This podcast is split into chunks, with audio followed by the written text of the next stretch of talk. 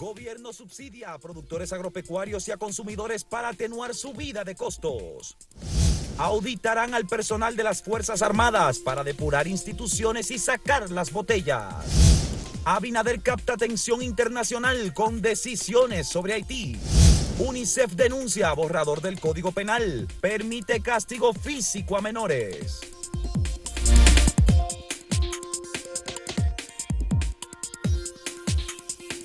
Sin duda que el tema Haití, las relaciones entre República Dominicana y Haití, la crisis interna de Haití, es el tema noticioso de estos días. Ayer eh, reseñamos que publicaciones tan importantes como Bloomberg, por ejemplo, entre otras, y eh, distintos portales de, de asuntos internacionales están resaltando Primero, la propuesta del presidente dominicano de que la comunidad internacional, liderada por las grandes potencias, acuda a acompañar y auxiliar a Haití para salir, tratar de salir de esa crisis en que está sumido ese país. Y por otro lado, las medidas que ha estado tomando el gobierno dominicano, que si uno las ve fríamente, no parecen tan escandalosas como en principio lucen con los titulares. Porque uno oye decir, por ejemplo, se dijo, no se van a dar más visa a estudiantes. Luego se explicó, ya los que están aquí estudiando no tienen ningún problema, serían nuevos estudiantes. Y, que se van a revisar las y, aplicaciones. Y, la, y, es por el temor de que quizás uno de esos pandilleros que hay en Haití, como ahí hay un problema de desorden, falsifique documentos, se haga pasar por estudiante y venga al territorio dominicano. si uno lo ve así, ya como que uno y dice, ah, menos mal. Y lo otro es, Natalia, ahora que se anunció el Consejo Nacional de Migración, que dice que está en sesión permanente. En sesión permanente. Todo esto me parece un poco retórico. Bueno, una eh, serie eh, de, medidas se, anunciaron. Mira, esta que mencionaron eh, el ministro Jesús Vázquez anunció, ¿verdad?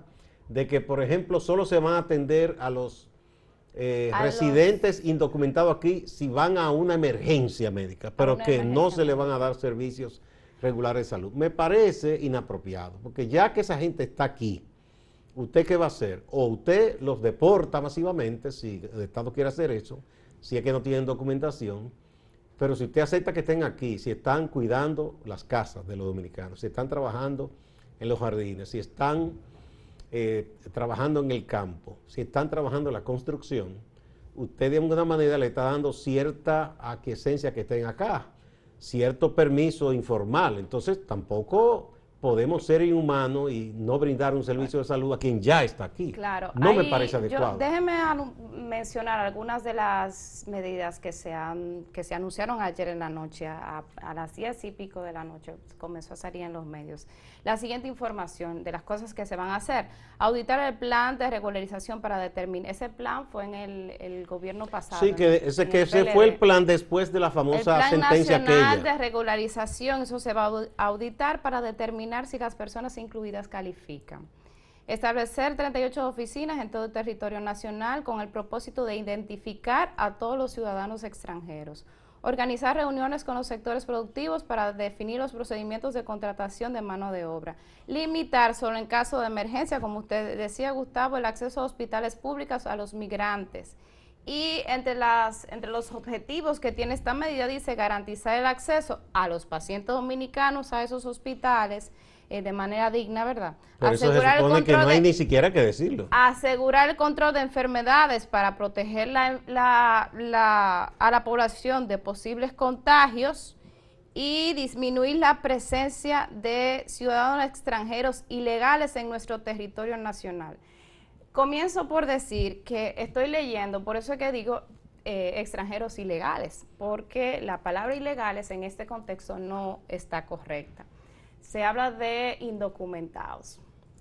Yo lo que creo es, o que estamos partiendo del análisis de una información que nosotros no conocemos y que las cosas pueden estar peor de lo que uno cree y que el gobierno quiere controlar el acceso eh, de personas, eh, de, bandas, eso por un lado, o no sé, a mí estas medidas de inicio me parecen, me parecen exageradas, tomando en consideración eso, que quizá hay información más delicada que uno no sabe, pero exageradas en el siguiente sentido, de que los dominicanos que ya, eh, los haitianos que ya se encuentran en territorio dominicano, que en el plan de regularización hace, que ya se aplicó hace ¿cuánto? ¿Cuatro años? ¿Cinco años? Se empezó porque se supone que eso, eso prosigue, ¿no? Exacto, pero esos, esos haitianos vivían aquí hace años, hace por lo menos cuatro años. Aceptados por, por el Estado, eh, están trabajando. fueron regularizados en el proceso de plan de regularización, que creo que fue en el 2015 o 2016.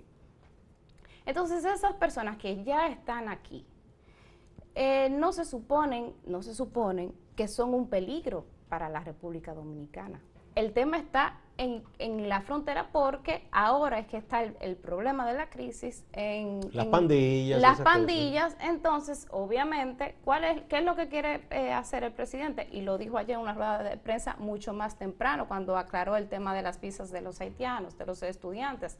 Dijo, nosotros lo que queremos es proteger eh, el Estado, eh, proteger la República Dominicana y que estas bandas no lleguen. Eso está claro y se no se accedan. Entonces, obviamente, eso está claro lo que, lo que a mí me cuesta un poco pensar es cuál es el, objetivo quizás de, de, comenzar a estas auditorías del plan de regularización para determinar quiénes están aquí. O sea, que quizás el problema no es con quienes están aquí, sino con la seguridad fronteriza con para que no llegue, supuestamente podrían entrar ahora.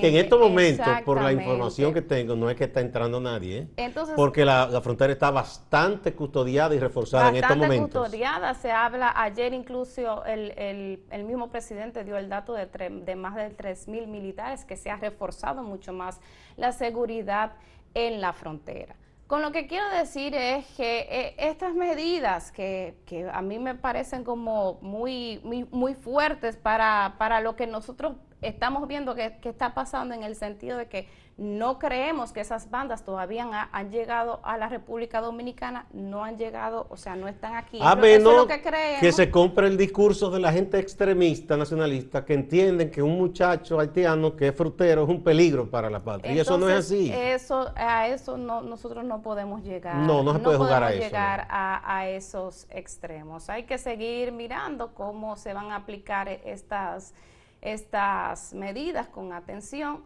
sin violentar el derecho de los migrantes, que al, que al final todos eh, eh, o sea, son sujetos de, de derecho. Y que recordemos... Y también resguardando lo que es la soberanía y resguardando sobre todo la seguridad de la República eso Dominicana. Está, eso no, eso está más que claro. Ahora, que pensemos que República Dominicana, y esto no es un invento, eso está bien documentado dentro y fuera de este país, es un país que exporta migración y que recibe migración.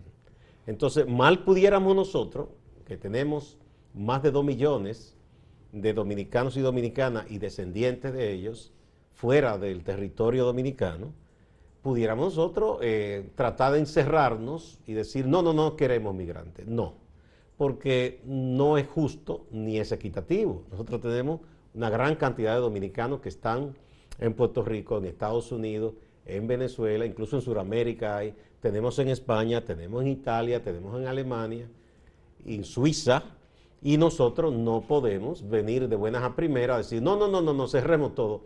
Eh, lo de la frontera se entiende por la crisis que hay en Haití. Pero esas otras medidas que se anunciaron, tú te puedes revisarla y tú dices, pero es que ahí no hay nada nuevo, porque primero la ley misma y el plan de regularización contempla esas fiscalizaciones claro, cuando lo entienda cuando lo entienda conveniente. ese plan de regularización se supone que era por una fecha determinada para establecer entonces las renovaciones que iba a proseguir con quien no había completado una documentación y que cada cierto tiempo eso puede revisarse. Eso está contemplado eso es una atribución legítima de las autoridades dominicanas. Anunciarlo ahora me parece un poco retórico. Un golpe de efecto para que la gente como es una cosa que gusta ese discurso eh, ultranacionalista, la gente, hay un sector que le gusta y aplaude eso. Y va a decir, sí, qué bien, qué bien. Aquí hay gente ya hablando, yo vi unos ex militares y ex eh, eh, jefes de policía hablando de que ellos estaban listos, que lo llamara el presidente para ir. Señor, ¿y qué? No estamos hablando de guerra ni nada de eso. Sabe, Gustavo, que cuando yo, yo hice la cobertura de todo el plan de, de nacional, del plan de regularización dominicana, eh, y recuerdo también que dentro de esa cobertura, que duró meses, quizá un año, así como un año de tensión porque por, por todos los efectos que provocó esa medida. Yo recuerdo haber ido a la frontera y a, mí me resultaba como, como chocante el hecho de que, de que en los gobiernos, en, en, el discurso internacional, incluso llegamos a la OEA, nos visitaron y todo eso para revisar se mantuvieron un discurso así como de mucha tensión. Que la gente pensaba fuera que se estaban matando Exacto. Y cuando usted iba a la frontera. Dominicanos y haitianos intercambiando y compartiendo. Estaba como que aquí no está pasando nada. No, como pasa en todas las fronteras del mundo. En Estados Unidos, por Texas, por ahí están los famosos Minuteman, eso. Gente que entienden que hay que cazar migrantes a, tiros limpios. Pero hay otros que comparten e intercambian sin problema. No, y que los mercados binacionales, señor, la frontera dominico-haitiana viven de lo que compran y venden oh, los dominicanos ese mercado de, ambos lados. Es un gran intercambio sí, Con esto no quiero decir que no estoy, yo estoy de acuerdo con que se resguarde la frontera, sobre todo en este momento, es lo que garantizaría, sobre todo ahora, eh, la mayor seguridad. Pero lo que quiero hacer, hice la anécdota porque muchas veces estas cosas pasan. Vemos esos grandes discursos y en la práctica y en la realidad, ahí entre cercanos hermanos, pues a veces... Y recordar que ese plan de regularización vino porque después de la sentencia aquella del 13, mucha gente habló con el presidente Medina, que en eso hay que reconocerle que fue abierto. Lo visitaron muchas personas. Aquellos que le querían calentar el oído diciendo que nada, que cerrara y otro que le dijeron, y ocurrió que había un regidor, dirigente del PLD, que era dominico haitiano, que él quedó como, si, como nacionalizado. Y él mismo fue el presidente, miren lo que está pasando. Y yo dijo, yo recuerdo que Danilo dijo, ah, pero a mí no me habían explicado que las cosas eran así. Hay que tomar una medida. Entonces se elaboró la famosa ley aquella del 14 y en base a esa ley fue que se llevó a cabo ese plan que debe seguir porque no es que se ha acabado.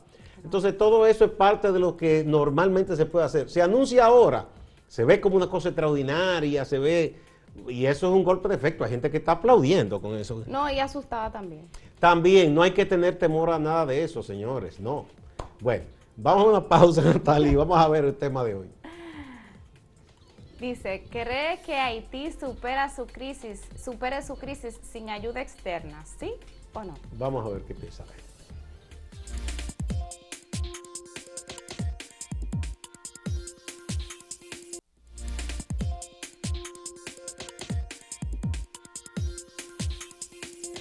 Hace unos días la Superintendencia de Electricidad anunció pues una serie de reajustes en la tarifa eléctrica que cuando uno lo ve un poco más a profundidad puede traducir en lo siguiente, quienes pagan menos en este en, todas entre todas las tarifas y todos los tipos de clientes que tienen las las administradoras, las empresas eh, de distribución de electricidad, pues quienes menos pagan y obviamente quienes menos consumen, al final de estos años, que es el plan de reajuste que cada tres meses usted verá en su factura un ligero aumento, terminará eh, pues pagando más. ¿Por qué?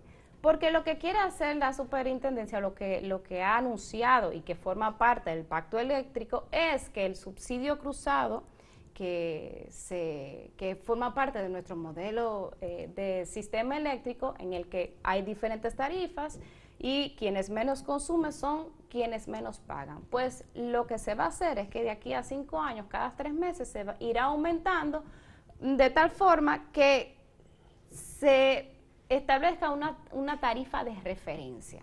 Una tarifa de referencia en la que pues se iguale un poco más ese costo de la tarifa para todos los tipos de clientes, lo que se traduce en que quienes menos pagan ahora pues terminarán eh, pues pagando mucho más en el transcurso del tiempo. Y de hecho eso ahora se ve cuando de manera específica usted tiene que el aumento a los clientes que menos consumen, o sea, los clientes eh, residenciales que menos consumen luz, tiene un aumento de aproximadamente un 5%, pero a las grandes residencias que consumen más luz, ese aumento es de apenas un 0.2, 0.3%. Los grandes negocios también tienen un aumento de 0.2, 0.3% en su tarifa en este mes de noviembre, mientras que los hogares eh, que menos consumes, entonces esa tarifa se le dispara. Cuando uno lo ve con números, Gustavo, uno dice, ah, 25 pesos son los que van a pagar las casas que menos consumen.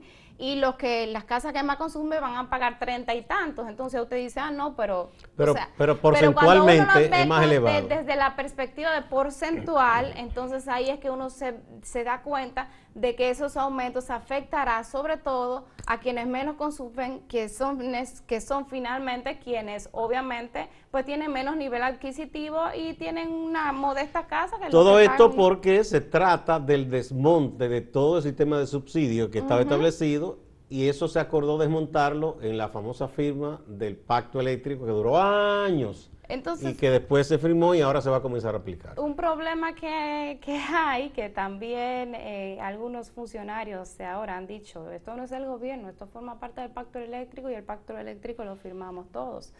Pero el tema está en que el pacto eléctrico también establece que cuando usted haga, comienza a hacer estos reajustes, usted tiene que eficientizar la distribución y eso no ha ocurrido.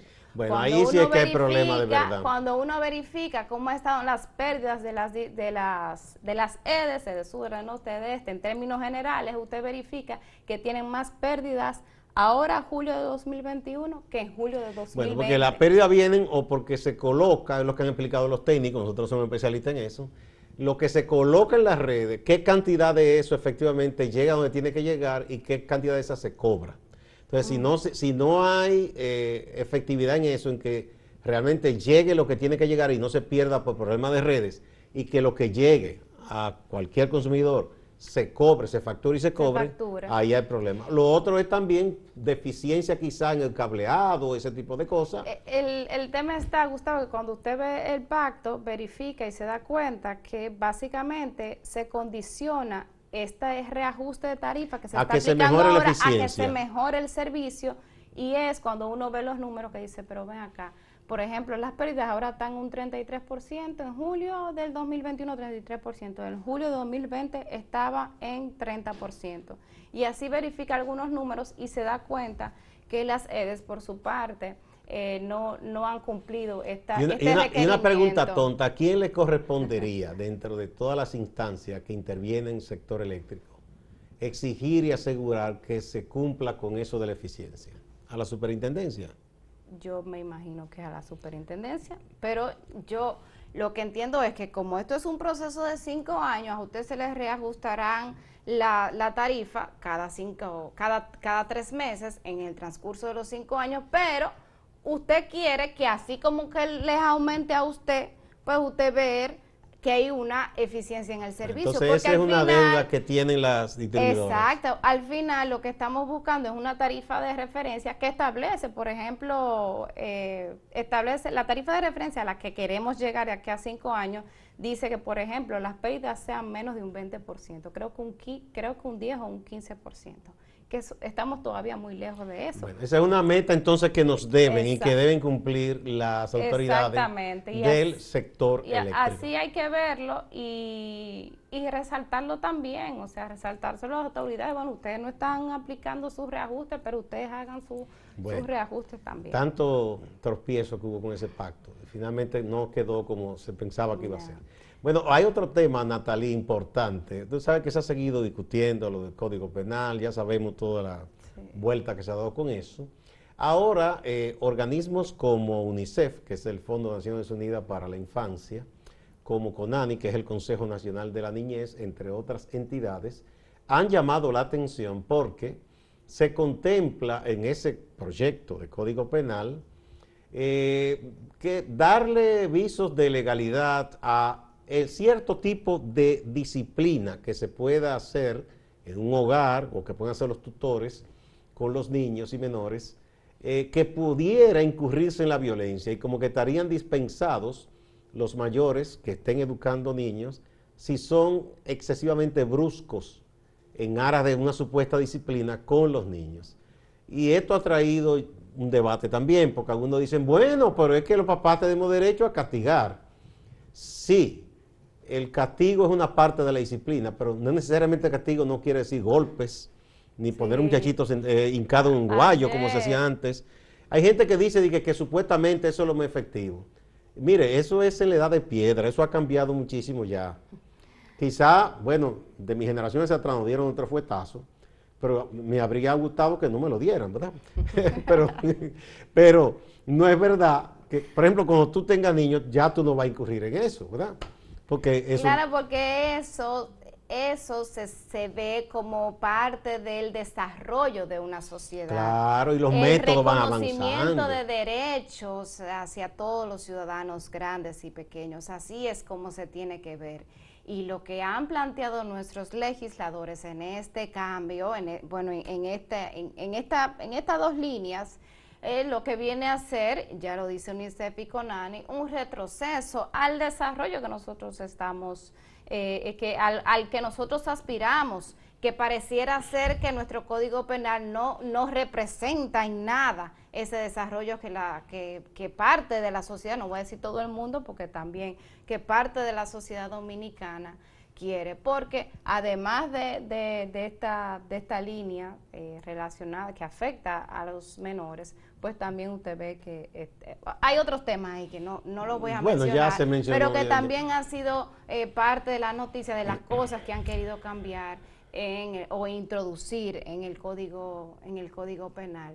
Y bueno, hay que llamar la atención sobre esto porque como el código todavía está en proceso de debate, eh, obviamente este tipo de cosas la sociedad tiene que hacerles ver a los a nuestros legisladores de que de que no de que eso no pero a mí me preocupó eh, me llamó la atención que Natalie que vi unos legisladores diputados y diputadas diciendo que si se, que si se excluía esa parte de permitir a los padres que sean severos en el castigo a los niños que eso atentaba contra la familia. No es verdad, señores.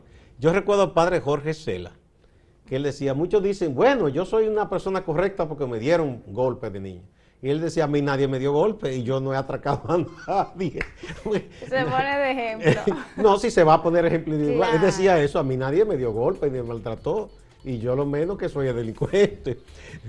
Sí, eso, eso es una, yo de verdad que no, de verdad hay cosas y da pena a esta altura de juego uno escucha legisladores y que defendiendo esa barbaridad. Que al final los legisladores están asumiendo, están tomando decisiones sobre un criterio propio, no sobre el criterio eh, social y de visión a futuro. No, y se supone que, ahí, se supone que ahí. Sin, argumento de estudio. Eso es lo que te iba a decir. Nada, o sea, es como que, bueno, yo creo que esto puede Le sale de los forros. Se supone que en la Cámara o el Senado deben contratar especialistas que sepan de estas cosas y que los orienten para que no estén hablando de disparates. Y que, si es así, que digan, no, no, mire, nosotros queremos que esto se cambie porque hemos visto esto, que es Bien fundamentado. estas denuncias que se han dado, esto, entonces, estos abusos que se han cometido. Pero ese es el problema, que sobre la base de un criterio que ellos tienen, entonces ahí quieren eh, pues introducir cambios que terminarán afectándonos a todos. Las cosas no Vamos de nuevo a una pausa y a ver el tema de hoy hemos planteado a nuestros amigos eh, televidentes que si piensan que Haití podrá superar esa crisis sin ayuda externa, si usted cree o no cree, vamos a ver.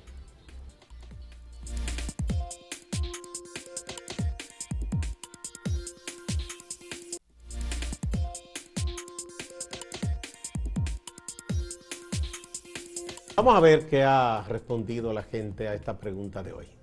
Eh, vamos, está en el portal, Natalie. Mira, en el portal, eh, un porcentaje evidentemente mayoritario, 90%, no cree que el hermano país de Haití pueda salir eh, solo de esta crisis, sino que necesita alguna ayuda externa. Apenas el 10% piensa que sí, que ellos saldrán solos de esta crisis. En Twitter no un 95.5% y sí apenas un 4-5% cree que supera la crisis sin ayuda externa. Y en YouTube eh, sí 7%, pero el no es mayoritario 93%. Piensa que solo no podrán. Una abrumadora mayoría piensa que no. Dice Franger García, las bandas y la oligarquía haitiana son las que controlan eso ese full se le va a pegar a RD. Anótenlo. Ese foul. Ay, Dios mío. José Alejo dice, Haití necesita que la comunidad internacional se ocupe en poner orden. cosa que no quieren los políticos haitianos ni dominicanos porque son cómplices. Dice Toby Mejía, no son capaces de encontrarse a sí mismos. Sus líderes corruptos los han llevado a perder sus horizontes. Necesitan ser guiados, caminan desorientados. Y Francis M., muy pesimista, dice, nunca saldrán de la crisis. Ese es su modo vivendi. Bueno.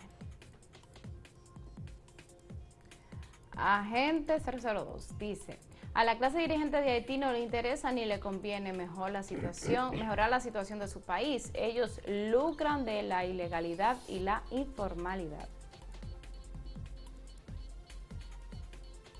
Bueno, vamos ahora con el compañero Máximo Laureano a la ciudad de Santiago. Adelante, Máximo. Gracias, saludos. El ex rector de la Universidad Pontificia Universidad Católica Madre y Maestra, Agripino Núñez Collado, presentó el segundo tomo de las memorias Ahora que puedo contarlo, en una actividad desarrollada en el Hotel Gran Almirante, en la cual participó la vicepresidenta de la República, Raquel Peña. Las memorias de Monseñor Agripino Núñez Collado, quien fuera protagonista de muchas mediaciones en el país, revelan algunos datos no conocidos que están ligados a esos trabajos que hizo en torno a procesos electorales y otras situaciones en la cual participó como mediador. Organizaciones sociales de Licey al Medio y comunidades de Moca están llamando a una huelga para el próximo día 10 de noviembre. Se quejan de que las autoridades han prometido obras, que se han reunido con las comunidades, que se han creado comisiones pero que no ha habido solución a las demandas. Hemos tenido reuniones con comisiones del mismo Palacio Nacional, comisiones de obra pública, comisiones de educación, de Ede Norte, de Corazán y Coramoca, que han ido a las comunidades solamente a ofrecer y nos venden sueños. También otras organizaciones sociales, encabezadas por la activista social Raquel Rivera, se quejan de la política social, económica, de salud y de educación del gobierno. No nos vamos a quedar de brazos cruzados y hacemos un llamado a la población a que no se dejen confundir con la supuesta preocupación que tiene el gobierno frente a los grandes problemas que nos afectan. Autoridades policiales en Moca apresaron a un hombre identificado como Tontón y estaría relacionado al caso del tiroteo en el barrio Sal si puede, en el cual resultó muerta la niña de 8 años de edad, Adrieli Tapia Ojeda, un hecho que ocurrió hace aproximadamente un mes. Distante, pero pendiente, actualidad y objetividad desde Santiago. Siga con la programación de Acento TV.